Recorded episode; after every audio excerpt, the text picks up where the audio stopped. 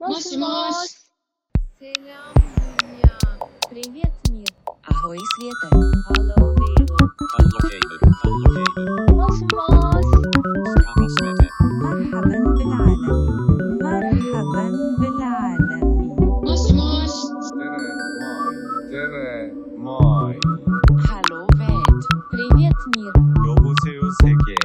你好，世界。もしもし。もしもし。もしもし世界。もしもし、もしもしえー今日のもしもしははい対面今で日は対面で珍しいところにいますね私たちははいえっと衆議院議員会館第一、えーにおりますがはい今日のゲストは、えー衆議院議員寺田学さんです寺田学さんなんですよね寺田ですはい、はいよろしくお願いしよまろしくお願いしますえっと寺田さん私友人を介してあのご紹介してもらってあの一回お茶させていただいてからなんかいろいろご相談したりお話ししたり、えーしてるんですがはい私その初めて会った時に何かの話の流れで「あのねえねえ」の話が出たら「あれ話したことあるよ」みたいな感じで「えっ?」て なって。でねえねえは今日、はい初めましてなんだよねあのリアルにお会いするのは初めましてなんですけどあのまあ大麻あの大麻そうあの、まあ、合法化運動っていうとあれだけどえっ、となんていうのその厳罰をやめましょうとか、うんうん諸外国と違うんじゃないかっていう、あの活動を私は私で、えー、とお医者さんの正隆裕二さんとか、えー弁護士の亀石美智子さんとかとあのい一緒に一緒にっていうか、まあ、それぞれがやりながらあの時々上院するっていう感じでやっててであのそこにね寺田さん先生先生っていうんですか寺田さんが。何でもいいですはい、あのなんか上演してくださったというか関心を持ってくださったでなんかやっぱり現役の議員さんが関心を持ってくれるっていうことがそもそもそのイシューがすごい不人気なのに、なんかそれがもうすごいありがたいってなってで、えー、とツイッターとかでトークをやったりとか、はい、クラブハウスですよねあそうでしたクラブハウスでしたでなんか私やっぱりこう国会議員の議員さんってどっから大麻を説明していいのかっていうところからまず分かんないんだけどあネットフリックス見てますみたいな感じでなんかすごい話が早かったうん確かにあのまあ妻と一緒に夜時間が空いた時にネットフリックス見る時にもう私のおすすめにどんどん大麻物が言われて 西海岸のほらあのたクッキングハイだったかな、はいはいだからあの大麻を入れて、えーどれだけ美味しい料理を作れるかみたいなものをケタケタ笑いながら見てて、うんうん素朴にあ医療用としても、あのものすごくその例えばあの子供のがんには治療として効いたんだとかっていうドキュメンタリー見たりするときになんでうちの国だけ他の国はこういう解禁方向なのに厳しくやってんだろうっていうところに素朴な疑問が疑問があっうんでも結構さっき言ったように不人気なイシューじゃないですかなかなか触りづらいっていうかで国会議員さんの場合はちゃんと選挙に勝たなきゃいけない時にわざわざこの問題に取り組む人って今までも本当にほとんどいなかったと思うんですけどそれはなんかそういうことは気にしない性格なん ですかたそんなに選挙が強くないから結構まあ気にはしないって強がるつもりはないですけどやっぱり人気のあるっていうか誰しもが喜ぶ政策ってだみんなやってんですよね、うんうんで正直国会議員800人ぐらいいますけど、うんだとするとやっぱり800人がそれぞれの感性でん自分しか拾えないものを拾って取り組まないと世の中変わっていかないんでそこは自分自身としてそれは大麻医療大麻のことも含め思考用の大麻も含めなんでうちの国ってこうなんだろうって疑問を持ってる人たちの話聞きたいし、うんやっぱおかしな方向に進むんだったらあの政府に対してちゃんと言うのが。まあ、800分の1だろうな、の役割だろうなと思ったっていうのはビビってますよちょっとビビりますよねでも私あの学さんに会ってお話ししてその大麻もそうだし例えばまあ不衛法だったりだとか、なんか割と若く私たちみたいに若い世代が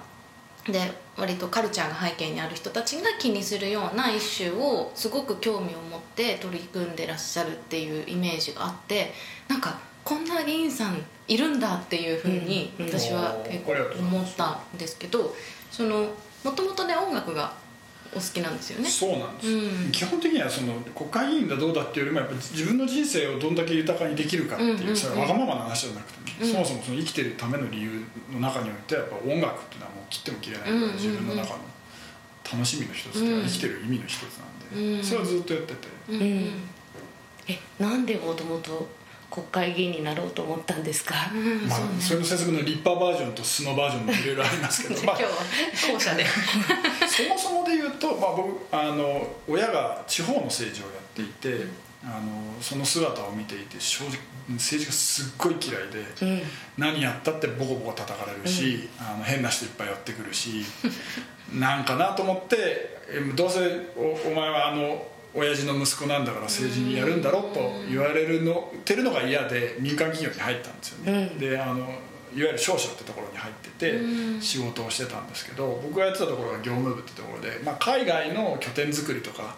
あの海外の案件とかのその営業が取れないかったりこうしてるところをこうフォローするみたいなのやってる時に。い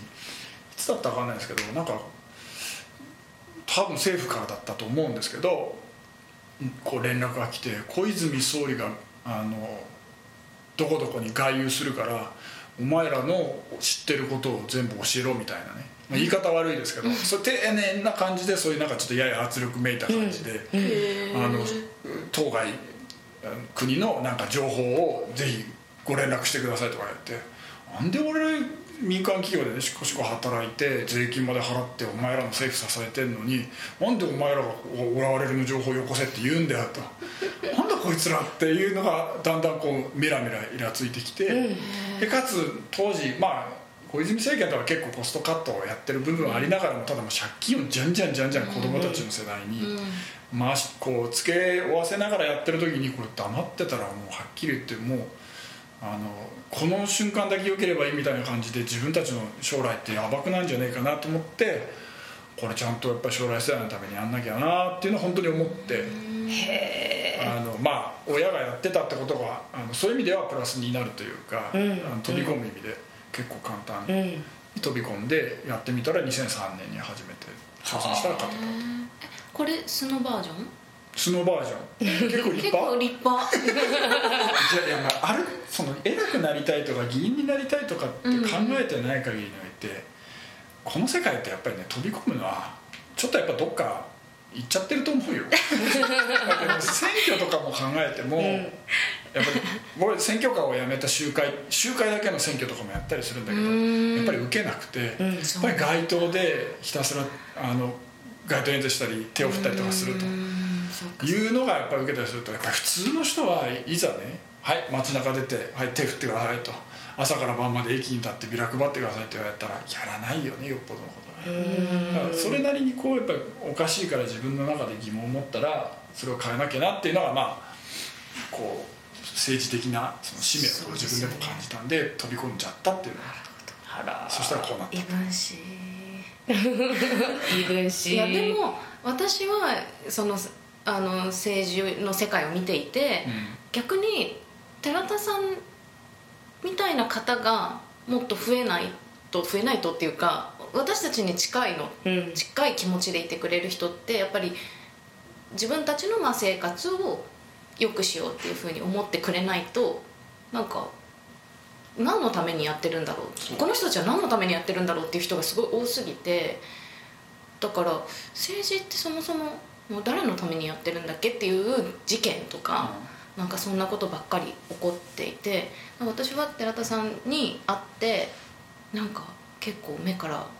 鱗落ちましたいや本当本当立憲だしねとか言っていいのかしら立憲だし、あの全部悪いってわけじゃないんですよもちろんだからまあ特に、まあ、国会議員って今ちょうど16年ぐらいになりますけど、うんあの例えば知事さんとか市長さんっていうのは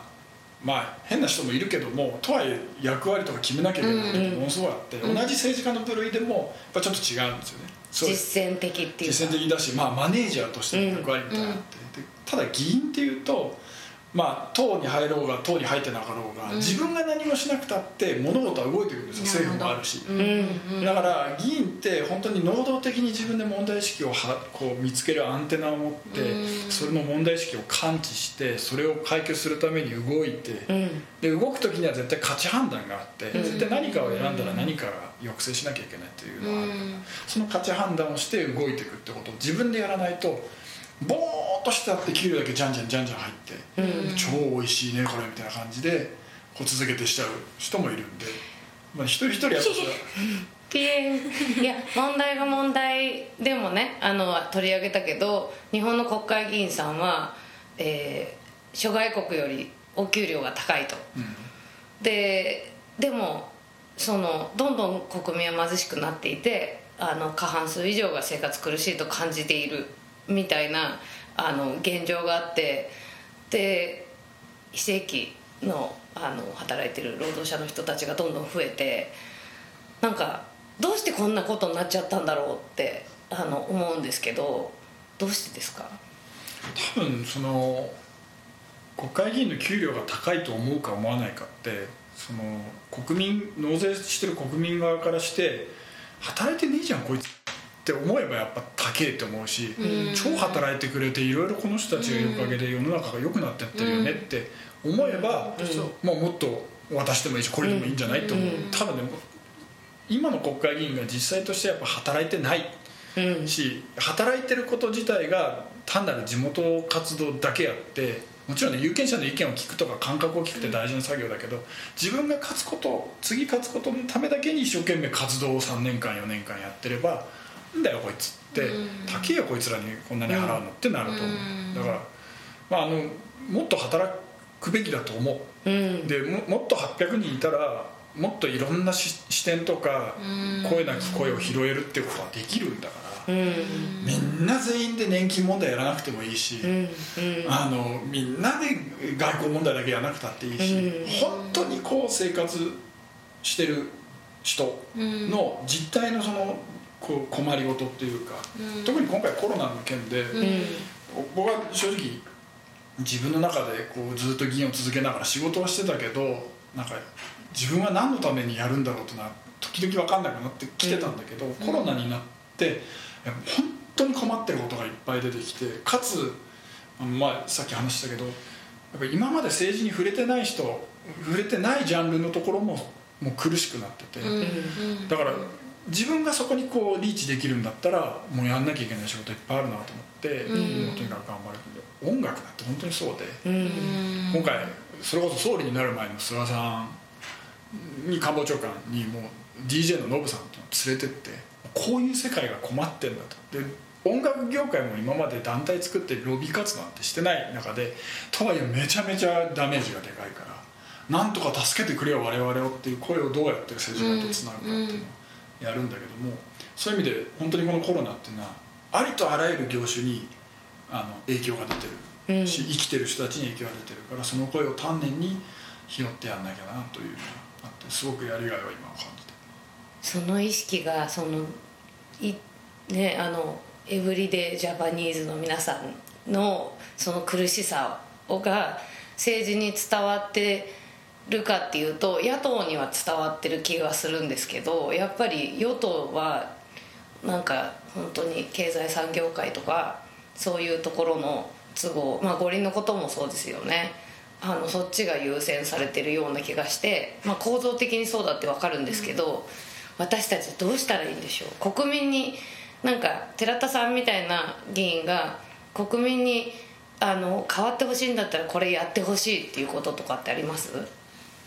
うんそれ国民にうん、私たちがね何をしたらいいかちょっとわからないところがあるそうなんかやっぱり私たち国民って政治との接点って持ちづらくてなんか選挙とかしかなくてなんか私は普段からやっぱり政治と国民がもっと話し合う機会があったり接点があったりするするべきだし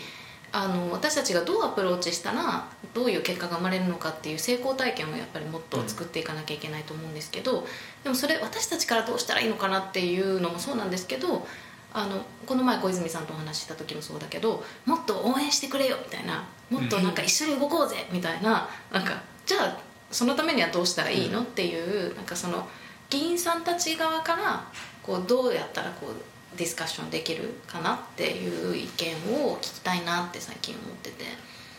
たまあ、あのみみんなそれぞれどこかに住んでいて、うん投票権とか有権者になってるとすればその地域から選出されている人に対して3人うん仲間で3人組んで話をさせてくれとこの問題に関心があるって言ったら、うん無視はできないと思うな。うんそうなんだいや結構意外なぐらいその僕自身が基本的にまあそれこそタイムの件も含めて有権者地元がどうかってこととは別にやってるけどもやっぱり選挙を抱えてる人たちは地元の人から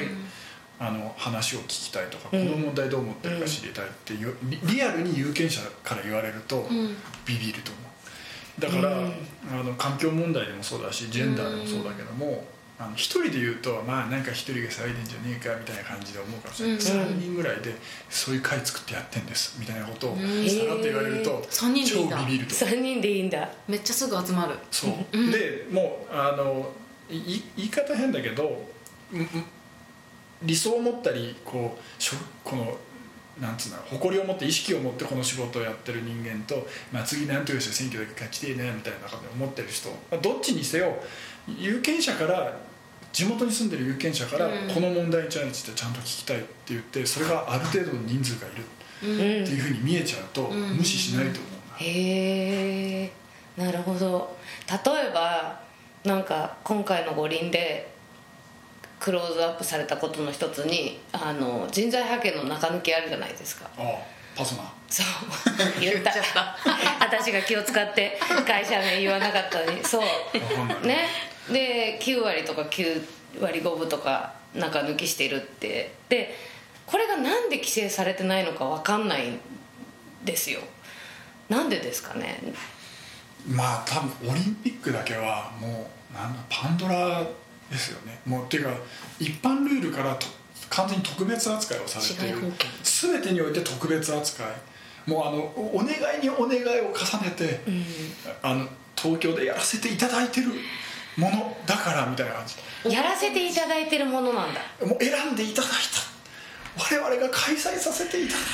たでわーっと企業グループが集まってなんじゃそりゃおもなてなししちゃってんだあれですかね海外コンプレックスみたいなやつですかねうんていうかまあ今回の今のそのなんていうの総理のその最後まで観客を入れるとか、いうことへのこだわりって本当の意味でじゃあアーティストのアーティストじゃないやそのアスリートのことを思ってるかっていうよりは、それはもう結構自分自身で言ってることが記事にも流れてるけどそれは政権浮揚のためにとか選挙にプラスになるからって利用してるわけだよねでもどう考えてもならないでしょ気づいてないんだと思うえ気づいてないの僕あの昨日記者会もう記者会見でその4度目の緊急事態宣言の記者会見を昨日リアルタイムで息子とずっと見てたんだけどもう先手先手とかって言われた瞬間にひっくり返っちゃって分かってないんだと思う多分どう映後手後手だよどう映ってるかってことが多分分からないしその僕もそれをさかっていうのやってスピーチライトしたりするけどゆ国民がどういう感情にあるかってことを踏まえてどういうものを発信するかっていうのは、まあ、大前提なんだけど、なんか結構言い訳がましいこのエクスキューズなことをこういやもう他の国だって大変ロックダウンみたいなことして大変だったんですけど何かみたいなことをね質疑応答の中で言っちゃったりとか。わ昨日の記者会見とかのああいうその総理の記者会見をやるとすれば多分ひたすら謝る以外なくて「んごめん」とうんも言わないですからねうそうもうなんかもうあ読みが甘かったとうん「ごめん」と。でもだけどもとにかく感染を抑えたいからもう一回協力してくださいお願いしますみたいな感じでやるのがまあ唯一の一つのこううんなんか道筋だったんだけどなんかいやいや結構ねいたけだかにこう上からな感じで先手先手キラーみたいな感じにされ るとそうそう どやはあみたいなとやとやえ世論調査とか素朴な疑問なんですけど世論調査とかあとあの日本の政府見ててたまに思うのはえ国際ニュースとか見てないのかなみたいななんかその、諸外国でどのように抑制対策が行われてるかとか多分あの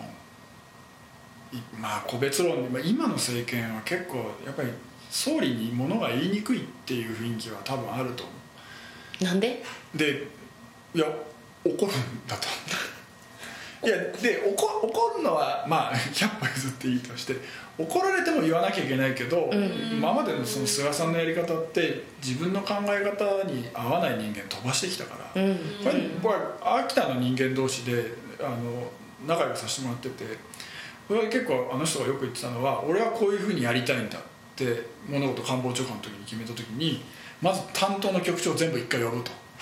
で呼んだらまず基本的に今やれてないことをやろうとするから反対意見が出るので反対意見を出るんだけどまず1回目は分かったと1週間それでもこれをやるための方策考えてこいって言って返すんですってでもう1週間後にまた土曜日、まあ、そういう意味で働き方改革はできてないんだけどまた土曜日に局長集めてもう一回反対した人間を「あまあいい」っつって飛ばすとだからもうね言えないわけです臭いでうんそうそれが政治が決めることなんだっていうふうにいや確かに意見が分かれてるものを決めるのは責任を持った政治の役割なんだけど意見が違うことを排除するとはまた違うわけで。民主的じゃないねだからただやっぱり周りも言えなくなってきて、総理は絶対か観客を入れたいって言ってんだから観客を入れるっていうためのこのなんかえ言い訳作りをしなきゃみたいな感じでなってきてなるほなるほどどでなんかあの、まあ、安倍さんの時もそうだし菅さんの時もそうだけどそのまあ政策云々とかそういうこともあるけどそもそもその国民の感情に訴えてこないあの内容もそうだし、訴えかける素振りとかもそうでなんか本当になんだろう血の通ってない言葉と、まあ、政策だったりだとかにもちろんいや何言ってんのって思うんだけどあの単純にその政策として国民に分かってもらうとか国民を動かすとか自分たちのそれこそ意見を通すために感情に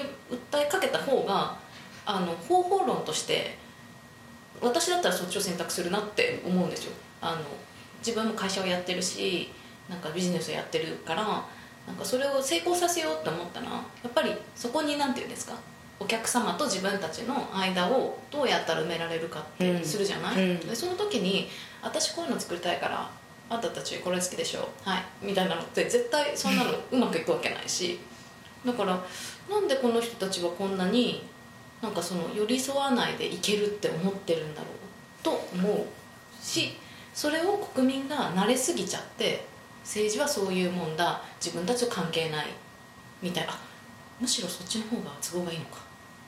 多分ねそのなんで感度が低いかっていうこととあとこうなんでこうせちゃんと人を説得するってことができないのかっていうこのまあ2つはあるとして、まあ、後者の方からいくと、まあ、選挙自体が人を説得することで得票を得ない業界団体をまとめたらいい、うんあとは握手をしまくった方がいい夏祭りに一生懸命出たらいいあの夏祭りに出された焼きそばは全部食うぐらいの根性を見せた方がいいみたいな。でもう一生懸命こう寒い中でも一生懸命手を振るこのなんか身を捧げた感が共感を呼ぶとか、要は政策とか自分の人となりを言ってその人がそれを見てこう納得をするっていうトレーニングを経てこないし、うんでかつ永田町の中に入った中でもやっぱりそういう人を説得する能力っていうことよりもどの派閥にいるかとかどういう形なのかとかなんかそういうのでこの上になってる菅さんなんてやっぱりあの全くそういうことをやらずにうん安倍さんも正直長いことやったけどたそのそういう意味で人を説得するという意味では全然乏しかったけどもややってこなかった人なのなのであんなこう「はいプロンプター呼んでます」みたいな感じのこう目の泳ぎ方になってて特にこの1年ちょっとのコロナの時に見るとやっぱりさメルケルだったりそうだし、ニュージーランドのアダムってそうだしやっぱこう人を説得して人を引きつけてこの理解をさせて国をひこう国民を引っ張っていくっていうことが一番求められてる時にプロンプターを読むしかできないっていうことになってることがすごく残念だしやっぱそれは多分この政治の中で人を話して説得していくっていうことが重要視されて重る視されてないうんうんこれってやばいね やばいよねいやだから俺俺カマラ・ハリスとかのこうなんか演説とか見ててもうんおそれその男性としてもおーいいなってこうう,、んうんこうい今ねこの今見てるこの若い女の子たちに夢を与えてるんだみたいなねそうだよねこの私のすこの今ここに私が立ってることが夢を与えてるんだみたいなと思って頑張ろうみたいなね思っちゃうんだけど、初めてアメリカ行って演説とか見てた時とかはちょっと気恥ずかしくなるぐらい日本人だからね「草!」みたいなのあったんですけどでも「草」って多分思ったのはなんか平和だったからで、なるほどねうん、なんか世の中がこうそこそこ、まあ、今思うといろいろ問題あったんだけどでもそこそこうまくいっててそのだからこそそういう草って思えたんだけど、今とか本当に切実じゃないですか、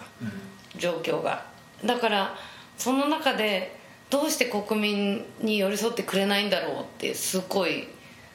思うよね、もうでもこんなフランクに話しちゃって大丈夫なんですか全然大丈夫全然大丈いやでもほん本当ねやっぱこその国会議員全般を言うのもそれは失礼なことじゃない鈍感ですよやっぱりでいやわその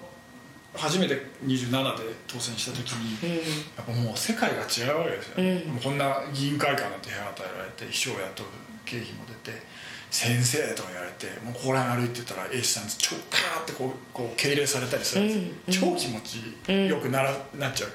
だけど自分たちが扱うことっていうのはその何のために託されてるかって言ったら普通に生活する人たちの本当にこの一つ一つのこの苦しさとか困ってることをいかに制度として予算を持ってる側として助けて一人でも多くの人たちがその不幸じゃない環境で楽しく人生を送ってもらうかってことをやるんだけど、やっぱまあ気持ちよくなっちゃうってね気もう持ちよくなっちゃうかなっちゃうと思ういやなんか私あの気候危機とか気候変動をメインに勉強を今してるところだけどやっぱり政治が変わんないと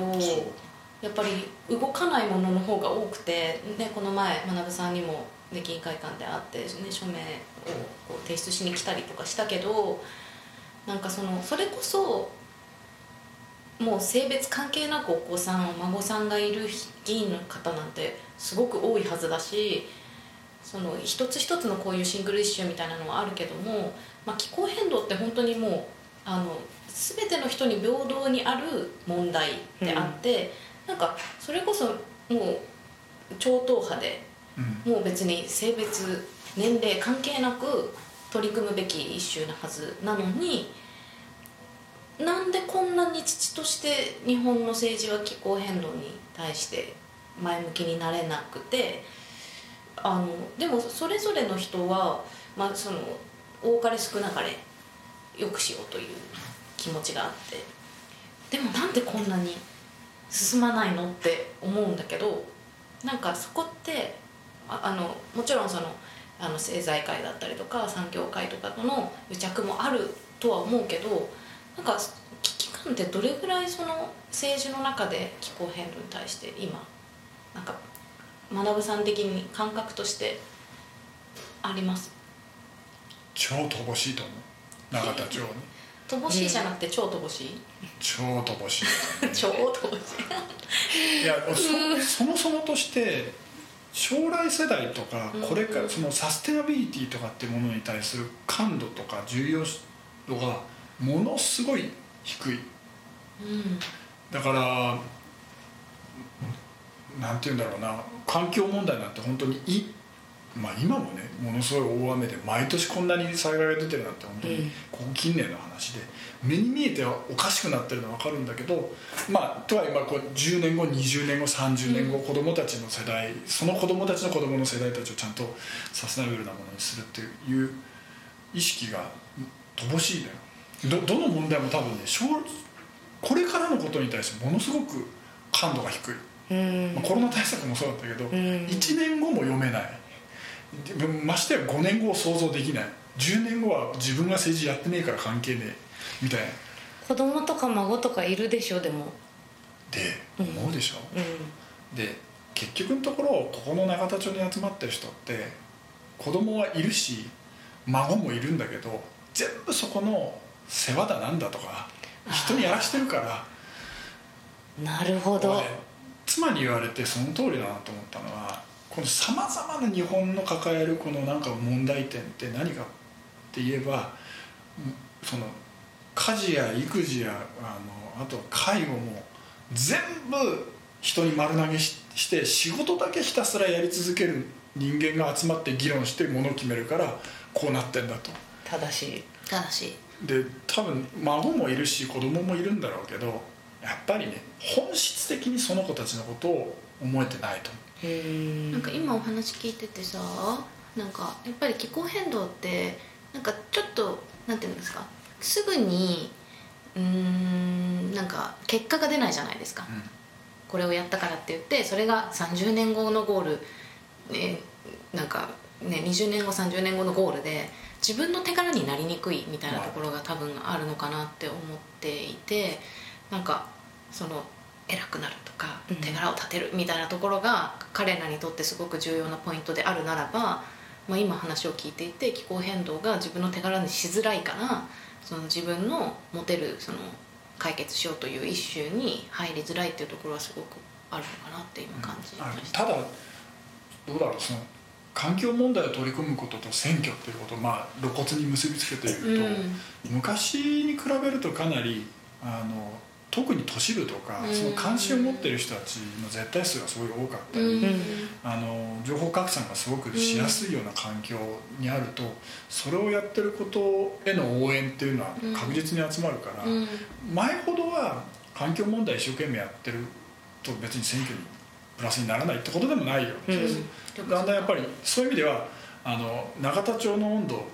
よりもす永田町の外の国民の温度の方がどんどん上がってきてるから、うんその温度が上がってきてることをここに気づこ永田町の住人たちに気づかせると、うん環境問題どうでもいいって思ってる人間でも票が取れるからこれは頑張んなきゃいけないって言ってやっわぱーりっと集そうめなてりますよねなんかそれでもいい小け泉さどんとまずはそうそうもう話しててやっぱり環境問題にきちんと関心があって従事してないと選挙に勝てないっていうぐらいの国民のプレッシャーが欲しいっていうふうにうん小泉さんも言っててでそれは本当にそうだなと思っていて、まあ、次10月にまあ選挙があるかなある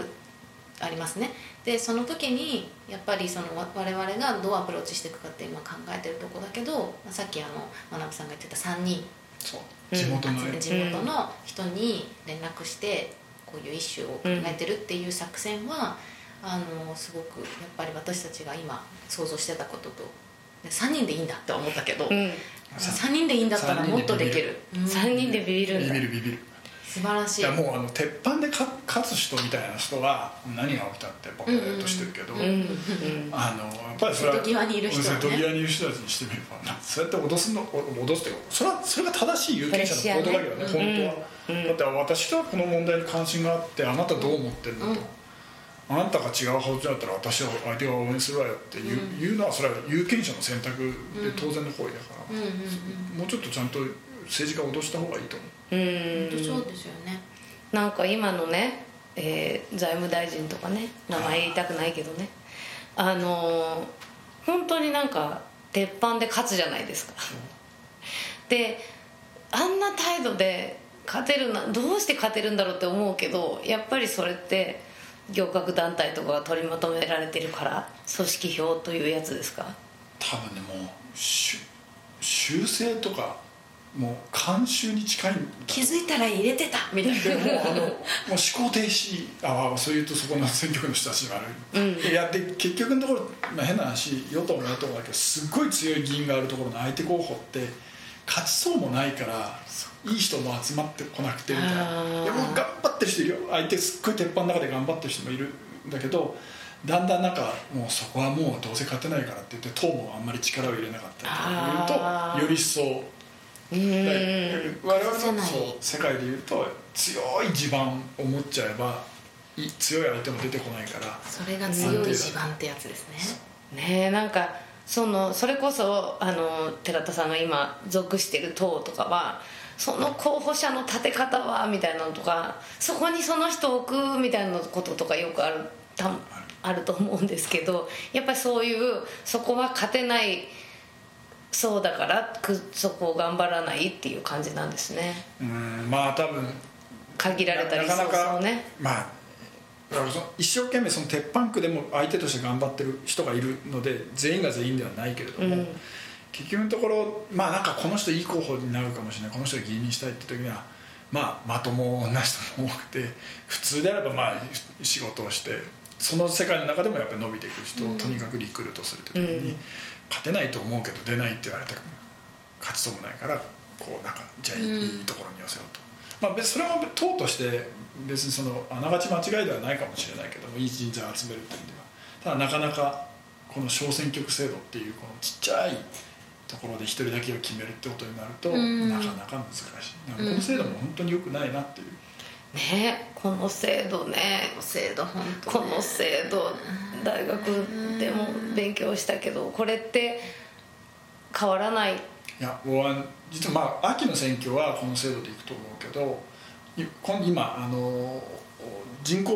の,、まあ、あの調査があってはいあの10増10減っていうその1票の格差を是正するたあめはいに是正をうんうんして東京を増やして田舎をどんどん落とすっていうのじゃないと一票の格差が2倍以上になっちゃうというのでやるときに10人減らさなきゃいけない10個の選挙区なくさなきゃいけないへえでほとんどが自民党の現職なわけよそこはほうってなるとふがふがふがふがそうその時にいやもうつ今でも何個か減らしながらやってる時に小選挙区制度だからこの現職とこの現職の人 A と B が一緒になっちゃってあ新たに C っていうことで1人しか選ばれなくなるからって言って現職議員2人になっちゃうわけね。となると順番に出てひ1人は比例に回るとかやってんだけどこれが10人規模になっちゃうともうおよそそんなことまでやってやれなくなるから残る道は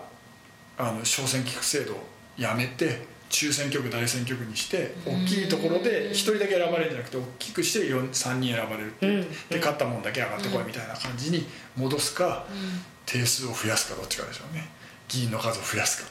はあそれは議会で決められ議る会に決めるで参議院選挙はそれって何をやったかっていうと議員増やしたの調整がつかないっつっておやほんならてめえたちの調整能力がないっていう かまあこっそり増やしたわけですよこっそり増やしてまた税金六人増やしたかかって参議院は定数削減っていうかもう選挙区調整を現職の調整ができないから自民党の都合で増やしたインタだビンタしたいホモソーシャル感だかならやっぱそうかありますねみんなが関心を持たなきゃ持たない分どんどんあの好き勝手やりますよそうですよね、そうねだから私たちも関心をもっと上げるための努力をしないといけないなんか学さん的にさ投票率ってどうやったら上がると思結構高齢者の投票率は高いんですようそうねやっぱりもうあとよん40代以下ですね、40代30代20代まあだから入れたい人がいないっていうのが一つと入れても変わんねえんじゃねえかっていう話があるんだけど入れたら変わることは事実うで、んあとは、まあ、そその積み重ねで票差って出てきて当落が決まるからであとは入れたい人がいないっていうのはあれだけど多分そこっていやいきなりみんなが入れたい人は出てこないうんもうこいつだけは落とさなきゃいけないっていう人じゃない方に入れるだけでもいい消去法うねん、消い去や法本当ねそうねうんだけどさ例えば今日さまなむさんのこのポッドキャストを聞いてファンになっちゃう人絶対いっぱいいるしどうしたのいや本当そう思うだしやっぱりその人となりを知るっていうことそうそうがすごく大事だそしそうでもうんそこの接点ってすごいないっていうか、うんこういうことでもないとだからまあそのやっぱりフォーカスする何かがないと、接点をもっと持っていかないと、でそのさっきのさスピーチの菅さんとかのスピーチの話じゃないけどやっぱり感情で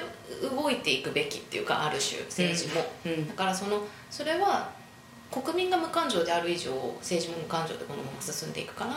やっぱりこちら側がこういう人を選びたいこういう人がいいなっていう感情を熱量を上げていくように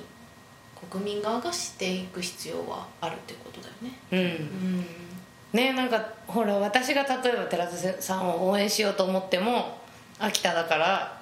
応援直接できないじゃないですか、でだから秋田の聞いてる人お願いしますありがとうござい ますお願いしおま願いすしますあのねそれってなんかまあだから自分の選曲でそれぞれいいだから情報交換をしないとダメだねそうだうんね、うんいやだしい今言っていただいたのはすごいあれですけどあの正直自分も候補者に今度なるけども自分で「僕これなんですすごいっしょ」みたいな言ったところで「はあ?」と「てめえでって何言ってんだよ」みたいな話になるんだけども第三者の人が、あのこの人はこういう人でいいと思うって言ってくれることはすごく有有効で、だから、あの環境問題にせよ、それは自分自身が投票権なくても私が環境問題に取り組んでる上で頑張って応援したい人の議員はこの人たちですっていうのを党派関係なく言ってみたりとかすると、それをツイッターなり、まあ、インスタでもいいけど拡散した時に当該地にいた人が、あこの人は自分が好きなこの人がこうやって信用してくれるっうんてことはやっぱりそれだねあれだなって思うから、うんだからああんまり自分が投票権がないからっていうよりも全部のこの議員とかを見た上でこの人がいいと思う、うんなぜなら私はこの問題に対してこの人がいいうんというのがあると、私たちがさっきみたいにその秋田の方に「この人秋田にいますよ」って言えるしね、うん情報交換ってやっぱりそこでね、だまあな本当はねもっとね今回は正直こんなに目の前に衆議院っていきなり解散しちゃうわけよ、まあ、それむちゃくちゃなやり方をしてるんだけど、こんだけこう選挙の日程が見えてるのに珍しいんだよね。うんうんうんだからだったらここから3、ね、2ヶ月3ヶ月あるとすればもう手挙げてる予定候補者全部ね首に1個捕まえて、まあ、市役所でマイクロバスに乗せてもうとにかく町内会館とかやってもう4年間おめえら何やってきたか全部言えとうんで町内の人集まったよと国会議員たちがね今4年間何やったか言いますよとうん言って、うんこうしゃべもうなんかこう合同国政報告会でもやらせてあげて、うんあーここのこいつがいいなとかこっちはダメだなとかってみんなが吟味するぐらいのことをねうんウェブでもいいし品評価リアルでもいいし確かやにれたらやっぱねちゃんと選ぶ材料を政治家側もそのちゃんとねあこう表示しないと違いが分かんないどっちに入れていいか分かんないどっちを落とせばいいかも分かんないうんになるかもしれないじゃあ勉強だね勉強う、うんん私たちもそうだね、うん有権者もみんなうん勉強しようそうだね、でも政治って私なんか本当にこういうこの言い方はちょっと正しいか分かんないけど私すごい面白いと思うし楽しいと思うんですよ、でなんかその勉強もそうなんだけどなんかその知る面白さだったりとか、うんまあ、確実にやっぱり自分たちの生活に関わってることだから、なんかそれをなんかなんだろうな難しいこととかももちろん難しいこといっぱいあるし私も分かんないこといっぱいあるけどでもなんかうんもっとその生活の一部になるべきうんものだからなんかそういうそのか垣根っていうか、うんハードルのなんか高さみたいなものをみんなが持たないようにするなんかうんようにもしたいアねプローチとしてはしていきたいなというふうにうん思いますけどでも今日のポッドキャストはすごくそういう意味でははいねこ、れうんうんあの衆議院選までいろんな議員さんと話すっていうふうにするといいかもねうん、話したいはお願いいしますありがとうございますありがとう、じゃあ今日はでも私まなぶさんとはまだまだ話したいことがあるんだけどはいポッドキャストはここでねはいまなぶさんありがとうありがとうございましたはいもしもし。